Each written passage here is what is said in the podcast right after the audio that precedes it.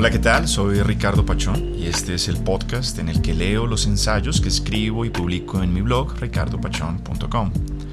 Estos son ensayos en los que trato temas de mercado, selecciones, matemáticas, conocimiento y algunos temas más. El episodio de hoy es una segunda prueba para ver qué tal funcionan los sistemas, qué tal se escucha esto en Spotify y anotar las cosas que tengo que ir cambiando. Si estás escuchando esto y me puedes dar alguna retroalimentación, te lo agradeceré enormemente. El ensayo de hoy se titula No puedes imaginarnos y lo tengo en la categoría de conocimiento. Y es uno que me costó bastante trabajo en escribir, en parte porque por varios meses tuve dificultad para encontrar los espacios para trabajar en él, pero también en parte porque trata de lenguaje, identidad, neurología, temas en los que yo sé muy poco. El ensayo gira alrededor de mis reflexiones sobre la palabra nosotros, la primera persona del plural. Esta es una palabra que hasta hace algunos meses no escondía para mí ningún misterio, pero que ahora me resulta extraordinaria por su flexibilidad. La usas de la misma manera, bien si te refieres a que realizas la acción junto con otra persona, o bien si la haces con un millar. Pero tanta flexibilidad no creo que viene gratis. Tu identidad como un ser social se desconecta de la realidad cuando el tamaño de ese colectivo al que te refieres cruza un umbral. El resultado es que gracias al lenguaje creamos y vivimos en mundos pequeños, incapaces de asimilar una realidad mucho más grande, gigantesca y en la que habitan miles de millones de personas. Te dejo entonces con este, el primer ensayo del 2023. Espero lo disfrutes.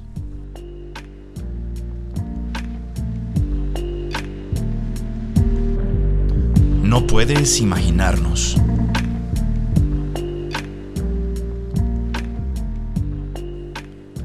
Una faceta extraordinaria de la identidad humana es la que surge a partir de su relación con enormes grupos de personas. Aunque como especie nos hemos acostumbrado por cientos de miles de años a pertenecer a colectivos humanos, el sentido de arraigo a grupos que cuentan en los millares seguramente es muy reciente.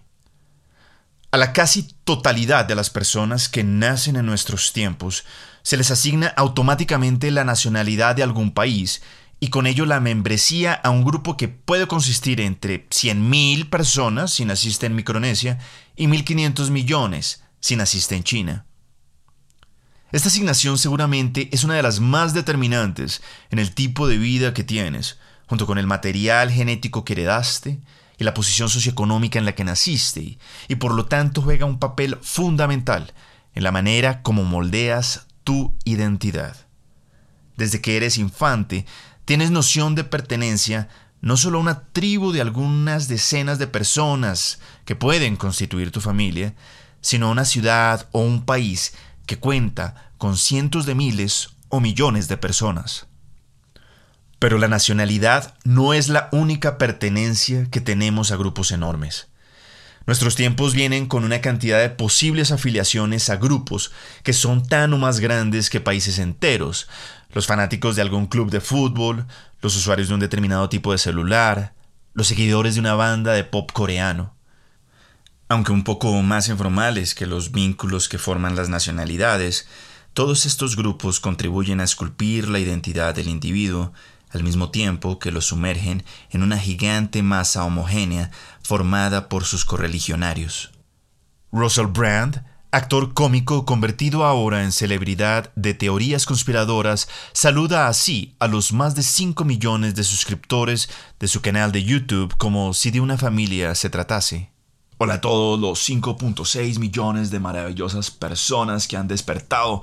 Todos juntos nosotros viajamos hacia la verdad, claro, dando traspiés y cayéndonos y en algunas ocasiones perdiéndonos, pero sabiendo en nuestros corazones que estamos mejorando.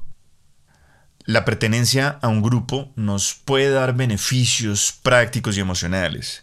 Cuando mi iPhone se queda sin batería, me beneficio si tengo cerca algún otro entusiasta de los productos Apple que me pueda prestar un cable para cargar. Y cuando el equipo de fútbol de Colombia mete un gol, mis niveles de dopamina suben hasta el techo. Pero ser ingenuo no reconocer que la pertenencia a esos grupos enormes también esconden las causas de los nacionalismos y la exclusión sistemática de pueblos enteros. Decidir si los beneficios contrarrestan los daños va mucho más allá de mi conocimiento o de lo que pretendo abordar en este ensayo. La infinita maleabilidad de nosotros. Sin embargo, he observado un elemento de tensión en la manera como manifestamos nuestra pertenencia a estas megatribus que me intriga y que he decidido explorar. Lo noté por primera vez hace algunos meses, cuando veía un episodio del programa de entrevistas Mesa Capital, en el que se discutía las elecciones presidenciales de Colombia de 2022.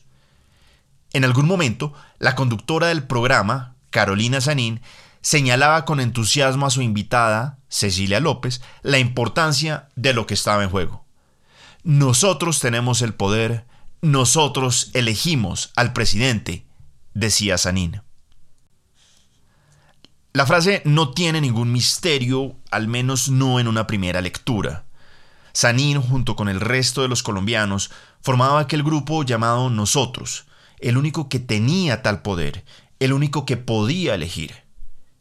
Usar cualquiera de los otros cinco pronombres hubiera dado pie a una confusión o simplemente un error. ¿Ella tiene el poder? ¿Ellos eligen? No. La única frase sin ambigüedad que Sanín podía decir era esa. Solo nosotros tenemos el poder. Nosotros elegimos al presidente. Pero por otra parte, la frase ejemplifica el poder fantástico de la primera persona del plural. Ese nosotros se refiere a un grupo de aproximadamente 39 millones de personas, el censo electoral colombiano. Fue solo hasta ese momento, viendo ese programa de entrevistas, que caí en cuenta de la infinita flexibilidad que tiene ese inocente pronombre con sus sencillas reglas de conjugación. Y desde entonces no he dejado de pensar en sus misterios. La misma palabra que uso para referir una acción que hago junto con otra persona, por ejemplo, nosotros jugamos squash, la puedo usar para describir la acción que ejecuto con todo un país. Y si lo quisiera, esta palabra mágica me permite cobijar el planeta entero porque nosotros, los humanos del comienzo del siglo XXI, ponemos en peligro la vida en el planeta con nuestras emisiones de CO2.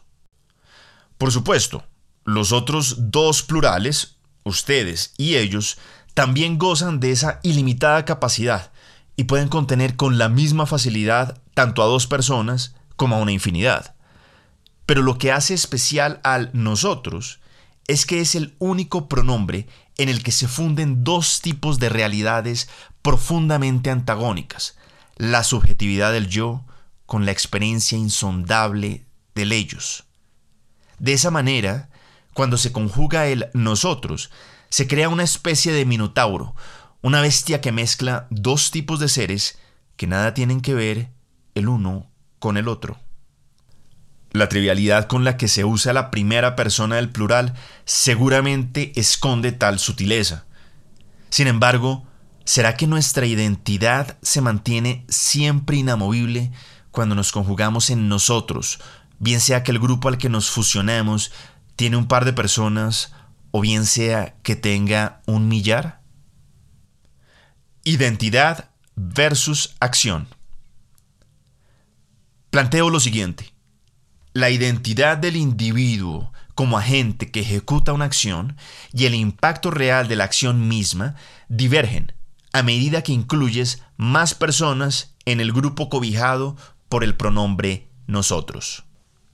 Comienzo con la parte del impacto real de la acción, que es tal vez la más evidente. A medida que aumenta el número de personas cobijadas por el nosotros, el impacto de la acción individual se va diluyendo. Esto lo sabe cualquiera que haya trabajado en grupo en el colegio o la universidad. Usualmente hay un umbral a partir del cual cada persona extra que se agrega contribuye muy marginalmente al resultado final. No que esto signifique que la contribución individual sea despreciable o que ésta no haya requeridos sacrificios personales. Si tú fuiste uno de los miles de esclavos que construyó las pirámides de Egipto, o uno de los miles de ingenieros que llevaron el hombre a la luna, seguramente darás fe de las penurias por las que pasaste. Sin embargo, suponiendo que todos los que participaron de la acción contribuyeron más o menos en la misma proporción de acuerdo con sus posibilidades, tu porción de autoría equivale a una fracción inversamente proporcional al número de personas que están en el grupo. Si eres parte de un equipo de tres personas, más o menos la tercera parte de la acción total se debe a ti. Si acaso son 100 personas, la centésima parte es gracias a ti. Eso que llamo el impacto está fuera de tu experiencia subjetiva, corresponde a una realidad externa que puede ser medida por los demás. Y específicamente ese impacto es fungible, en el sentido que puede ser combinado con sumas y restas con el impacto de los otros. Esto no es un juicio moral, sino una realidad aritmética. La otra parte de mi planteamiento tiene que ver con eso que llamo identidad. Esto es la imagen que formas en tu mente sobre quién eres, qué estás haciendo y cuál es tu papel en la historia colectiva. La identidad es fundamentalmente una lectura subjetiva de elementos dispersos que habitan en la realidad objetiva. Cómo percibes tu apariencia física, tu personalidad, tus habilidades, tu posición en la sociedad, tus valores y tus metas. Mi postulado es, pues, que la manera como construyes esa identidad como miembro de un grupo de personas diverge del rol que realmente juegas a medida que el grupo de personas crece. Tú percibes que el papel que tienes es mucho más importante de lo que realmente es. Y creo que este fenómeno surge porque nuestro sentido de pertenencia no es tan sensible como para identificar con precisión el tamaño del grupo en el que estamos sumergidos. ¿Es acaso la experiencia de tu trabajo significativamente diferente si estás en un grupo de 10 personas o de 15 personas? Aunque en el segundo hay 50% más de personas y por lo tanto tu contribución neta ha decrecido en un tercio, es posible que la lectura subjetiva de quién eres en ese grupo solo sea marginalmente diferente. Esta ilusión se acentúa a medida que el grupo es más grande. Tal vez tu experiencia subjetiva cambie un poco si tu grupo de trabajo sube de 5 a 10 personas, pero ¿crees que cambiaría en la misma proporción si el tamaño de tu grupo se incrementa de 20 personas a 40 personas, de 200 a 400 o de 2000 a 4000? Ser parte de un grupo grande y de otro más grande. Mi intuición me dice que a partir de un cierto número de personas, tu experiencia subjetiva se mantiene más o menos constante. La población óptima de la ciudad ideal de Platón era de 5.040 individuos, un número obviamente sacado de la manga, pero que a mí me suena igualmente correcto, para postularlo como el umbral a partir del cual tu experiencia subjetiva de ser un ser social perteneciente a un grupo cambia más lentamente. O, en otras palabras, sospecho que no será inmediato percibir ninguna diferencia si tu tribu cuenta con 5.000 personas o 50.000. Tu sentido de pertenencia es igual en ambos casos. Tú percibes ambos grupos de igual manera. Las tres universidades en las que estudié tenían poblaciones estudiantiles de diferentes tamaños. La Universidad de los Andes tal vez tendría unos 10.000 alumnos, la Universidad de Oxford 25.000 y la Universidad de Utrecht unos 30.000. En los tres casos me sentí igualmente orgulloso de ser uno de sus miles de alumnos, pero los números eran tan gigantescos que no eran capaces de cambiar mi perspectiva de apego a ninguna de ellas, ni mi sentido de pertenencia era diferente. Lo mismo me pasó en dos empresas en las que he trabajado, sintiéndome igual de pequeño, pero no insignificante, en una empresa que tenía 10.000 trabajadores y otra que tenía 80.000. Posiblemente para percibir una diferencia cualitativa de tu experiencia, vas a requerir de comparar poblaciones que difieren en órdenes de magnitud. Vivir en un pequeño pueblo de 10.000 habitantes seguramente se siente diferente a vivir en una ciudad de 10 millones. Lengua e identidad. La manera como exageramos nuestras propias contribuciones en trabajos grupales ha sido ampliamente documentada en la literatura especializada. Por ejemplo, en cierto estudio en el que se le preguntaba a los miembros de varios grupos de investigadores científicos cuál había sido la proporción de su contribución individual al total del trabajo, siempre resultaba que la suma de dichas contribuciones sumaba mucho más del 100%. Un resultado similar arroja otro estudio en el que se les preguntaba a parejas de casados cuál era la contribución individual al total de horas destinadas a los trabajos domésticos, pero que al sumarlas daba más del 100%. Exagerar nuestras contribuciones y empequeñecerlas de los demás es un fenómeno asociado a procesos cognitivos en los que se distorsiona la realidad para mantener nuestra autoestima, lo que se llama en psicología sesgo de autoservicio, o se acude a experiencias inmediatas que vienen a la mente cuando se evalúan conceptos o decisiones específicas, lo que se llama sesgo de disponibilidad. El cuestionamiento del que me ocupo en este ensayo cae dentro de esta misma discusión sobre disociaciones mentales en grupos de personas, pero mi énfasis es en el papel que juega el lenguaje en todo esto. Definitivamente no soy el primero en apuntar los problemas que surgen a partir del uso de los pronombres. Un debate altamente polémico se está dando en nuestros tiempos a raíz de que hay grupos de personas que encuentran restrictivo o insuficiente las opciones de género que ofrecen los pronombres personales. En el español, el tratamiento tradicional ha sido el de dividir el género en masculino y femenino, pero desde los años 60 el carácter neutro que tienen los pronombres masculinos, él, ellos, ha sido objetado por el movimiento feminista y hoy en día se prefiere usar un lenguaje inclusivo que explicite ambos géneros, él o ella, ellos y ellas. Más recientemente, las personas que no se sienten identificadas ni con el masculino ni con el femenino han abogado por la necesidad de hacer cambios más profundos en el lenguaje para que éste les cobije. Así, hay quienes prefieren que se hablara de ellas o en el que se cambiara la letra A y la letra O en ellas y ellos por una X. Pero el género no es la única característica de los pronombres también lo es el número gramatical, esto es, la cantidad de personas u objetos que realizan la acción en una frase. Es sobre esta dimensión donde advierto una insuficiencia del lenguaje. La divergencia que describí anteriormente entre el impacto objetivo y la identidad subjetiva cuando el individuo hace parte de un grupo se acentúa al tener que recurrir a un pronombre que no logra distinguir entre un grupo de dos y un grupo de un millón. Comprimir, con y sin pérdida de información. Los pronombres cumplen una labor formidable al permitir comprimir grandes cantidades de información y hacer el lenguaje más eficiente.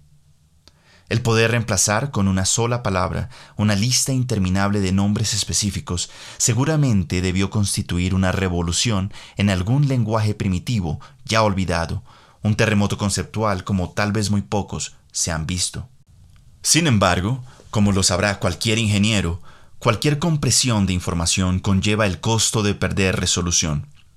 En muchos casos tal pérdida es despreciable. Por ejemplo, cuando guardas una foto en formato JPEG, no te das cuenta de que una proporción enorme de datos sobre la posición y color de los píxeles ha sido desechada. Tus ojos no logran detectar que lo que estás viendo es una reconstrucción de la imagen con tan solo el 10% de la información original.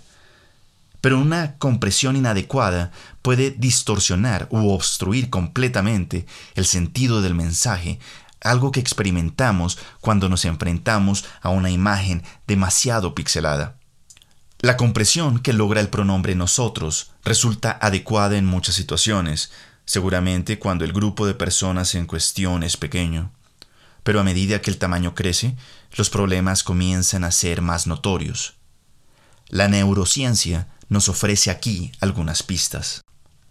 El doctor Amit Almore y sus colegas en la Universidad de Carolina del Sur han estudiado por décadas la actividad neuronal asociada al lenguaje analizando decenas de imágenes obtenidas con resonancia magnética, lograron establecer que el cerebro responde a la invocación de cada nombre propio, por ejemplo Juan o María, creando y guardando en memoria una representación mental de la persona. Esta representación conjuga simultáneamente información visual y auditiva altamente compleja y que está asociada de alguna manera a esa persona. Sin embargo, con cada nueva persona que integremos en una frase, el cerebro tendrá que destinar más recursos para almacenar las representaciones individuales de cada uno de ellos. Los pronombres personales eluden por completo este problema, a liberar todo ese espacio en memoria y aliviar al cerebro de una sobrecarga. El doctor Almore descubrió que el uso de los pronombres activa incluso áreas del cerebro diferentes a las asociadas tradicionalmente al lenguaje. Estamos a merced de nuestro sistema de memoria que es limitado, dijo el doctor Almore en un artículo de Science Daily. Cuantos más elementos o representaciones tengamos, más esfuerzo debemos invertir para no perder información. Los pronombres nos permiten evitar ese malabarismo en nuestro cerebro. Esperaba encontrar actividad en las áreas clásicas del lenguaje del cerebro, así que me sorprendí al ver actividad en las áreas espaciales, pero tiene perfecto sentido. Los estudios del Dr. Almore me hacen pensar que, aunque el cerebro genera representaciones individuales para cada persona, no es capaz de distinguir diferentes tamaños de plurales. Tal vez si pudiéramos estudiar algunas decenas de cerebros con resonancia magnética, usando los mismos procedimientos que utilizó el Dr. Almore, veríamos que las zonas de activación cuando usamos la palabra nosotros varían un poco a medida que incrementamos el número de personas a las que nos referimos, pero que se mantiene exactamente igual después de un cierto umbral. O, en otras palabras, me atrevo a sugerir que, al menos a nivel fisiológico, podemos comprimir la referencia a un grupo de personas solo hasta un cierto número, a partir del cual nuestros cerebros no son capaces de construir modelos mentales diferenciados y adecuados. Simplemente no tenemos la circuitería neuronal para imaginar y hablar de poblaciones con millones de personas. La consecuencia es que construimos en nuestras cabezas un mundo con un número limitado de personas. Aunque sabemos que somos 8 mil millones quienes habitamos este planeta, vivimos y morimos como si fuéramos tan solo algunos miles. Y no creo que una posición privilegiada, digamos en la pirámide de poder político planetario, logre cambiar esto. Joe Biden, Vladimir Putin y Xi Jinping seguramente toman decisiones en las que sus instintos están calibrados para mundos fundamentalmente más pequeños de los que ellos gobiernan. La deficiencia del pronombre nosotros, por supuesto, no es el único problema que existe en el lenguaje. Existe todo un campo de estudio que busca entender las tensiones entre lo que decimos, el significante, lo que queremos decir, el significado, y la cosa esa que reexiste realmente y de la que nos estamos refiriendo, el referente. Los límites de mi lenguaje son los límites de mi mundo, decía el filósofo austriaco Ludwig Wittgenstein, para quien lenguaje y realidad eran esencialmente lo mismo. Los límites que impone el pronombre nosotros son los límites en los que podemos vivir, a pesar de que los tiempos que corren nos sumergen en grupos cuyos tamaños desbordan las capacidades de nuestras mentes. ¿Habrá alguna solución? Si el desarrollo del idioma español se decidiera por comité, enviaría una solicitud para que se introdujera más riqueza de número en la primera persona del plural. Claro, la idea no es volverlo imposible de manejar, tan solo sería una cuestión de adicionar algunos pronombres nuevos junto con sus respectivas reglas de conjugación. Por ejemplo, podría haber un nuevo nosotros que me cubriera a mí y a un grupo pequeño de personas que conozco muy bien. Otro que hiciera referencia a mí y a un grupo grande de personas, tal vez en el que conozco a muchos pero no a todos de sus integrantes, o tal vez un grupo grande en el que tengo mucha influencia y un nosotros adicional que reconozca que mi representación en el grupo es demasiado pequeña, algo así como una mezcla de 1% yo y 99% ellos. En mi solicitud a ese comité del lenguaje, recordaría que el español ya cuenta con diferentes pronombres que ayudan a hacer una mejor distinción de la persona a la que apuntan. Por ejemplo, los hispanoparlantes tenemos acceso a dos pronombres diferentes para referirnos a la segunda persona del singular, tú y usted. En este caso lo que cambia es la intención de la frase, tú siendo asociado generalmente a un mayor grado de familiaridad y confianza que el usted. Ambos pronombres permiten modular la experiencia con mayor precisión, reconciliando más eficazmente nuestra identidad con la realidad externa. También citaría la existencia de otros idiomas que exhiben una mayor riqueza en el número gramatical. Por ejemplo, el irlandés, el lituano y el esloveno tienen un plural específico para referirse a dos personas y otro para cuando hay tres o más. Las lenguas oceánicas Musau, Raga y Aneitium distinguen números con exactamente tres personas. En ruso, el genitivo singular se aplica también para cuando hay dos, tres o cuatro personas, mas no cuando hay cinco o más. Y en las lenguas Hopi, Walpiri y Fijiano existe el número paucal, un plural exclusivo para denotar que el grupo es pequeño y no grande. Afortunadamente, ninguna lengua se decide por comité. Los idiomas no se construyen siguiendo normas racionales escritas en piedra, sino que evolucionan a medida que sus hablantes se exponen a nuevas realidades y adoptan nuevos valores. En el español parecería que hay una tendencia a simplificar la lengua, a hacerlo más eficiente, y por lo tanto incorporar nuevos pronombres que mejoren nuestra experiencia de pluralidad no está en la lista de prioridades de nadie. Sin embargo, Hacer cambios tan profundos al español no es necesario para resolver el problema del que me he ocupado en este ensayo. La contribución más importante de hacer nuestro lenguaje más incluyente no ha sido ganar precisión para distinguir a las mujeres de los hombres, sino más bien hacernos más cuidadosos con lo que decimos, forzándonos a admitir que la realidad no es tan restringida como nos lo hace creer las fronteras del lenguaje. De la misma manera, Tal vez tan solo basta que nos volvamos un poco más cuidadosos cuando usamos nosotros, reconociendo que hay una disociación entre el mundo interno que habitamos y con el que nos identificamos y lo que ocurre en la realidad exterior. Advertir de esta trampa se vuelve particularmente crítico en tiempos en que gobernantes e influencers buscan exacerbar la ilusión de que en su radar eres más prominente de lo que realmente eres. Nuestra soledad en una multitud. Jorge Luis Borges negaba la pluralidad y colapsaba toda la experiencia humana en la total subjetividad de una sola mente. Pero su posición de extremo idealismo nos deja abandonados, presas de la más descarnada soledad.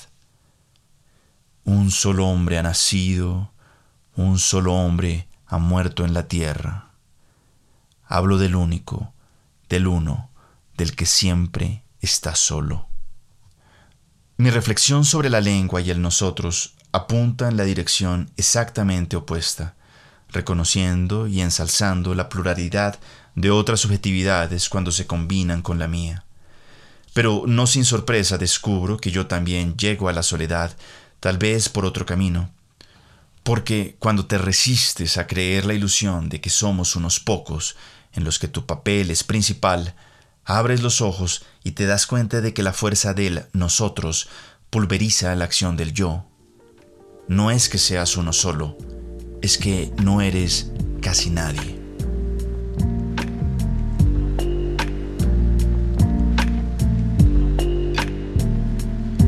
Con eso termino el ensayo de hoy. Muchas gracias por escucharme. Cualquier comentario que tengas te lo agradeceré enormemente. Una buena semana.